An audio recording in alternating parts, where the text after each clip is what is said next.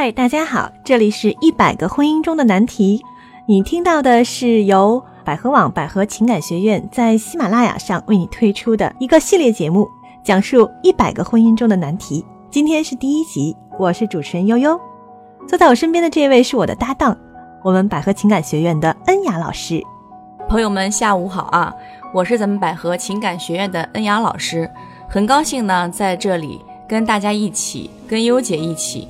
分享一下咱们会员的呃真实的案例，有关于婚姻的一百个难题。嗯，那么在婚姻中，有些朋友可能会说啊，何止一百个难题呀，哈，一千个、一万个都是有的。对对对。嗯，但是我们这次呢，是把我们的这个会员的各种各样的经典的一些，而且是很真实的一些案例，把它提炼出来啊，然后每次呢跟大家分享一个。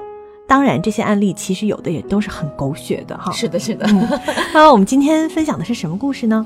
呃，今天分享的故事是我为老公卖房买车，但是老公却还是出轨了。哇，听起来好像很伤感的一个故事哈。那我来念一下这个故事吧。这其实是我们一个会员写过来写的邮件哈。说，对老师你好，请帮帮我。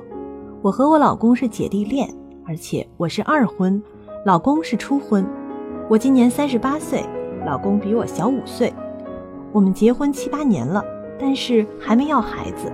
我的工作性质比较特殊，常年在野外工作，每两个月回家休息一周。婚后我们感情一直很好，我的事业非常成功，在生活中我也是一个开心快乐的女人，也很爱自己的老公。我甚至卖了自己的房子给老公买车，他想要的。我都满足他。原本以为等过两年退休之后就可以回家陪老公了，但是十月份老公来我这里休假的时候，我发现他和别的女人在联系。当时问他啊，他找了在四川的初恋女友，当我的面儿给他打电话说中断联系，但是我查了他的通讯记录之后。发现和他联系的是和老公在同一个城市的女人，并且在休假期间，每天早上七点离开被窝之后，一直到晚上十二点以后，他们一直在短信联系。老公无意中错发到我手机上的一条短信，让我发现了秘密。短信内容是：“宝贝儿，我很想你，真的很想你。”当我看到这条短信的时候，我的大脑一片空白，因为发短信的时候正是他抱着我睡午觉的时候。面对着电脑屏幕上满篇的同一个号码，我感觉自己要疯了。我质问老公，他说是一个比较聊得来的网友，没有见过面，因为好奇才联系的。后来在我的哭闹下，老公才说是他们见过面，也上过床。但是他不爱他，更没有想过要和我离婚。老公承认说他见过几个网友，也找过小姐。我崩溃了，怎么问他都不告诉我那个女人在哪里。我打那个电话也没有人接。我猜测是老公告诉他我发现了，不让他接我的电话。老公说他还爱我，不想和我离婚。可是我现在根本就不相信他说的任何话。有些时候想到自己也有错，这么多年让老公一个人在家，我也有责任。可是更多的时候想到老公不爱自己了，想到以后要一直在猜疑中生活，更担心将来还会遇到同样的问题，我就不想活了。自从发现这个事情之后，我把自己的手腕儿。割破过好几次，也吃过安眠药。白天上班的时候还可以控制情绪，但是到了晚上，我就难过的不想活了。我该怎么办？嗯，这个故事听起来还是蛮严重的。对，比较长啊，而且他也曾经是割腕过几次，也吃过安眠药。嗯，那么恩雅老师，根据你对于这个情感挽回的经验，你觉得？像这个故事里头最大的问题在哪儿呢？我们能不能给这个方女士出出主意？嗯，其实从整篇故事来讲，通常有几个点，她是应该注意的。嗯，第一个就是她跟老公是姐弟恋，而且是二婚，老公是初婚。对于一个女士来讲，她找比自己小的男性，那她吸引这个男性当初是什么点呢？或许是因为这个男性欣赏她身上的成熟，或者是事业有成哈，因为这女的也是一个事业上比较成功的女性吗。那这样的话，这个男性对于这个女性，他的那种爱，是否是掺杂了一定的什么呀？母性的光环呢？对，有点像找妈的那种感觉，找一个什么成熟能庇护自己的。嗯，首先第一点，他们的年龄姐弟恋这个问题。嗯，第二点，他常年在野外工作，每两个月回家休假一周，那这样两人一直就会处于异地的一种状态，无论是性生活还是他们实际的生活，都不在一起。嗯，所以这个就有些问题，因为其实性还是真的是。婚姻生活当中一个非常重要的部分，尤其她老公还比较年轻，这样的话，两个人是不是没有互相照顾到，嗯，对方的感受呢？嗯，他们俩结婚有七八年了，但是还没有要孩子，这个也是很重要一个原因。对，呃，为什么七八年之后才发现这些问题？嗯，那也是到了一个时间点了。嗯，一般来讲，一个婚姻本来就有什么所谓的七年之痒嘛。嗯嗯。呃，其实我们也有过一些调查吧，好像就是说，有了孩子的这种家庭。相对来讲会稳固一些，对，因为一个三角，大家都知道三角形是最稳定的一个图形。相对来讲，起码有孩子之后，两个人会有一种什么联系，更深的一种联系。嗯嗯，那你觉得除了这些问题，他还有什么问题呢？就从这个故事上，嗯，还有最初我说的，嗯，她为了老公卖房买车，对，这个是我们的，我们我们编辑啊拿它做了标题哈，对对对，叫我为老公卖房卖车，但是他为什么还是出轨呢？嗯。可以说，这个女性在整个婚姻当中是没有了自我，失去了自我。第一个，第二个，房子是什么呀？无论是年轻人还是家长，对这个房子都是比较在意的。嗯嗯，尤其中国人，中国人好像觉得，哎呀，没有个窝，好像没法结婚了。对你得有个地儿待吧，嗯，对吧？那她这个老公可能也还挺在乎这个的，但是没想到他会把房子卖了。对，为了给她老公买，为了给老公买车，她连自己两个人共同的爱巢都没有了，嗯，怎么去过稳定的生活？你看啊，比如说这房子是我们俩的，嗯啊，我们俩一起，而且是一个稳定的一个，就像你说的稳定的爱巢，对。可是他把这个房子换成了一个什么呢？换成了一个行动的行动的工具，流动性的流动的这样一个东西，而且是给她老公的，是。所以这个就很很让人诧异啊！我觉得在这一点上，她不知道是怎么想的。也可以看出来，她爱她老公爱的是什么呀？没有原则。啊，她已经就是觉得比较疯狂，感觉。哎，就是已经失去理智了。就是他要什么我都给他。你看她不说吗？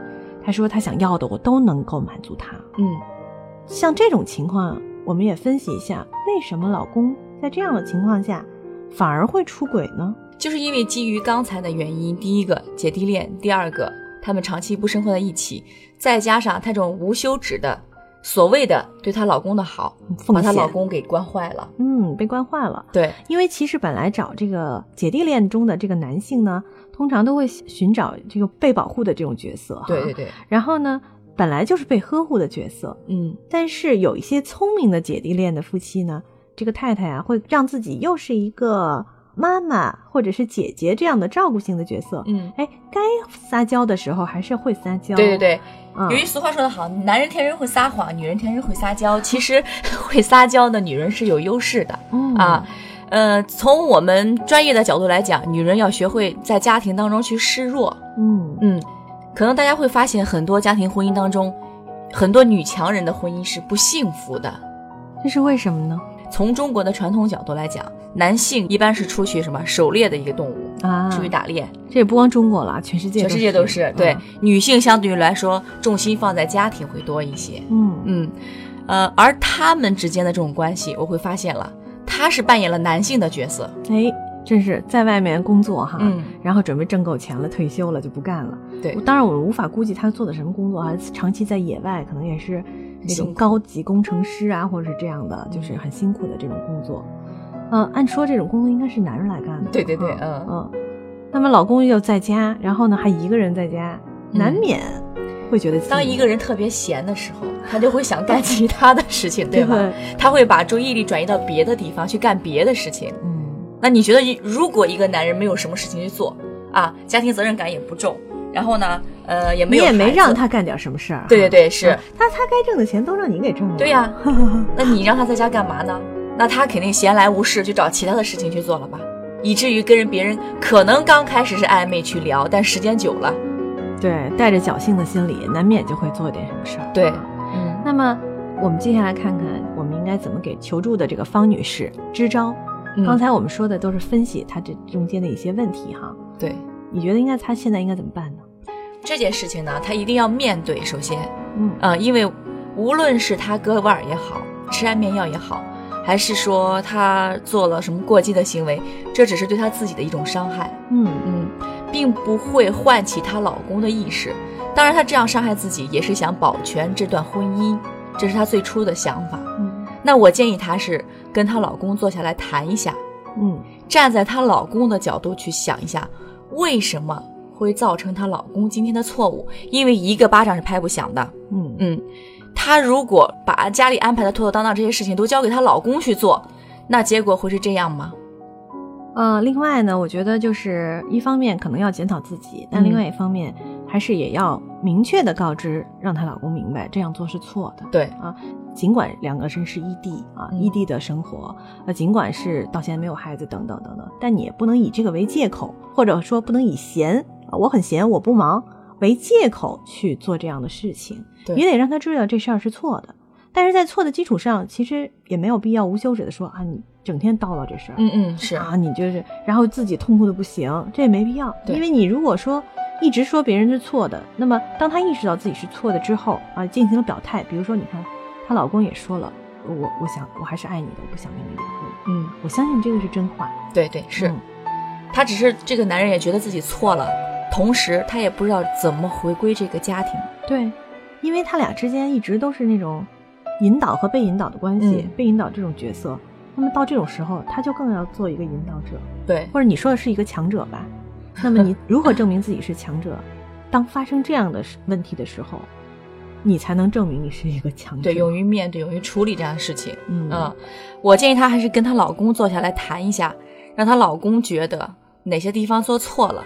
同时，让她老公自己去想方法如何改正，而不是她把自己的意识强加给她老公，说你该如何怎么怎么做。你当着面给他打电话啊，对，这都是不管用的。对对对对对，是啊，一定要让她老师老公在她的意识里面有这种错了，并主动去改正的想法。嗯。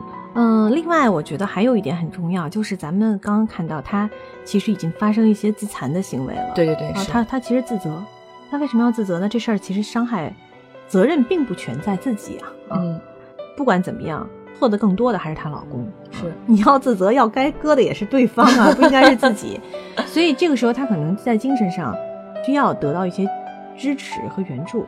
我觉得当他自己已经发生这种自残的行为的时候。最好还是应该去求助一下专业的心理咨询老师，是这样的话，可能更好的帮助他先把自己给稳定了。嗯，你看他现在自己的状态非常不好，对他现在情绪无法控制。对啊，我白天上班的时候还可以控制情绪，晚上就痛苦的都不想因为白天他忙起来了呀，忙起来他就不会想。呃，越是自己一个人的时候，越爱胡思乱想嘛。嗯，钻牛角尖。而且我相信他们目前可能还是处在一个异地的状态。嗯，就是他工作还是在那儿，一时半会儿解决。对。我觉得他们两个还是要解决，首先解决异地的关系，对，嗯，这个是很重要的。